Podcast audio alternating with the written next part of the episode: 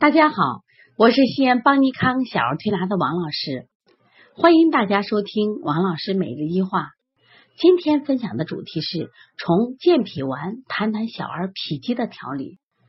在我们临床中啊，发现儿科的大多数疾病和孩子的积食有很大关系，但是孩子的积食呢也有不同的类型。今天呢，我们就想从这个药物入手来谈谈小儿积食的几种症状。首先，我们谈下小儿脾积。其实我们还有小儿胃积，还有这个小儿气积。我们先谈一下小儿脾积。那么健脾丸呢，是健脾和胃、消食止泻的一个著名的方子。它主治的症是脾虚食积症，主要表现在食少难消，也就是说吃的不多，还很难消化。好多妈妈也很郁闷，王老师，我的孩子吃的真不多呢，他还容易积食。那这一类的孩子就可能属于脾虚食积症。你去摸他的肚子是满腹胀满，他的大便一般情况下大便不太成形，大便溏薄或者软而无力。那这类的孩子外在的表现呢是倦怠乏力没有劲儿喜暴。另外你看他的舌苔苔腻微黄，如果呢？呃，给他把脉的话，他的脉势一般也处于虚弱的状态。那么这种情况是什么原因导致呢？其实就是因为这个孩子的脾胃虚弱、运化失常、食积停住于内、育而生的所导致的。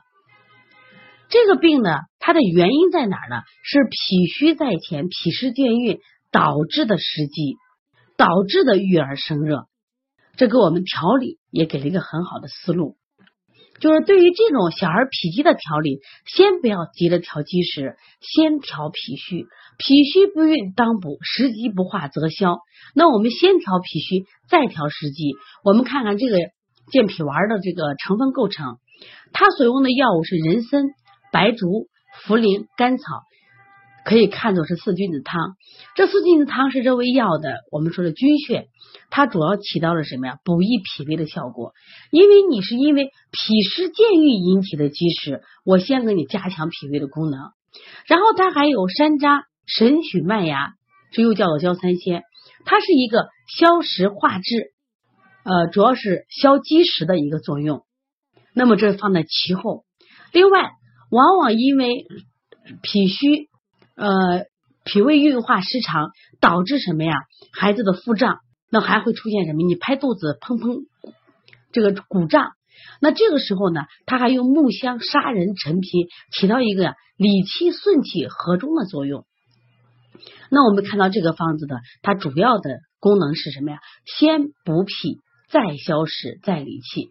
那我以后我们以后在小儿推拿临床中，那么怎么来调儿小脾经？我们也要遵循这个思路。